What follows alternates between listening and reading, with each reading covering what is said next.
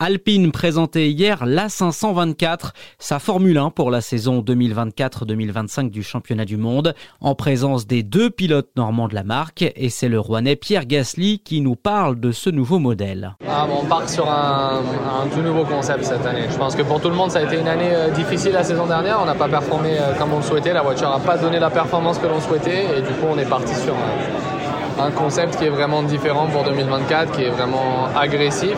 Euh, on sait que ça sera peut-être difficile en, début d'année, peut-être compliqué. Il y a du potentiel à débloquer sur cette voiture. Pierre Gasly qui entame donc sa deuxième saison dans la combinaison alpine. Je me sens vraiment euh, dans bien meilleures conditions. C'est vrai que la saison dernière, à ce moment-là de l'année, j'avais, je crois, rencontré l'équipe, euh, une cinquantaine de personnes pour la première fois, mais j'avais aucune idée sur les méthodes de travail, les méthodes de communication le team technique autour de moi. Donc euh, j'ai pu passer quand même un hiver euh, bien plus concentré sur ma prépa physique, mentale et, et euh, je me sens bien plus à l'aise et bien plus intégré dans l'équipe et, ce qui va faire très clairement, je pense, la différence sur le début de, de saison. Son coéquipier, l'hébroïcien Esteban Ocon, est lui sous les couleurs alpines depuis le début de l'aventure. Alors quels sont ses objectifs pour cette nouvelle saison? Je pense qu'il faut rester humble.